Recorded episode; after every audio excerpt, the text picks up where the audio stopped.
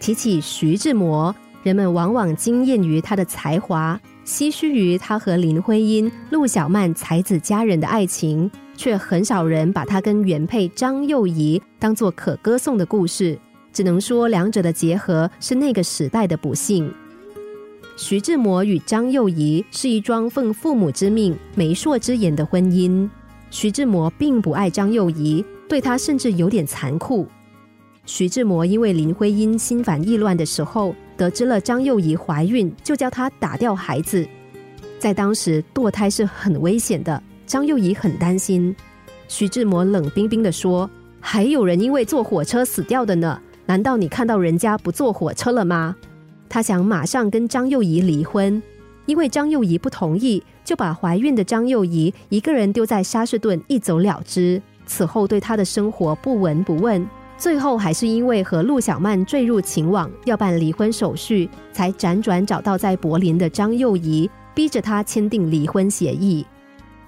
在离婚前，因为不被丈夫所爱，张幼仪胆小懦弱，怕离婚，怕做错事，怕得不到丈夫的爱。她凡事都委曲求全，即使每每受到伤害，也毫无怨言。伤痛令人清醒。在离婚之后，坠入人生谷底的张幼仪终于明白，别人的怜悯换不来美好的未来。离婚之痛让她一夜之间成熟了。她带着一颗破碎的心振作了起来。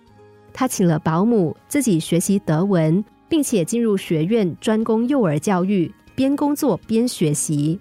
他严肃的人生理念和德国严谨的作风相契合，他很快就创造出属于自己的精彩，从此找到了自信，找到了人生的支撑点。连徐志摩后来都说她是个有志气、有胆量的女子。感情失败的确是一件令人痛彻心扉的事，然而痛苦、悲伤是无济于事的。既然木已成舟，没有办法改变，不如像张幼仪一样坚强起来，把感情的失败当做我们生活的挫折，当做磨练自己意志的一种方式。我们在私下痛哭一场，发泄一番就可以了，然后还要擦干眼泪，重新鼓起勇气，再次面对生活。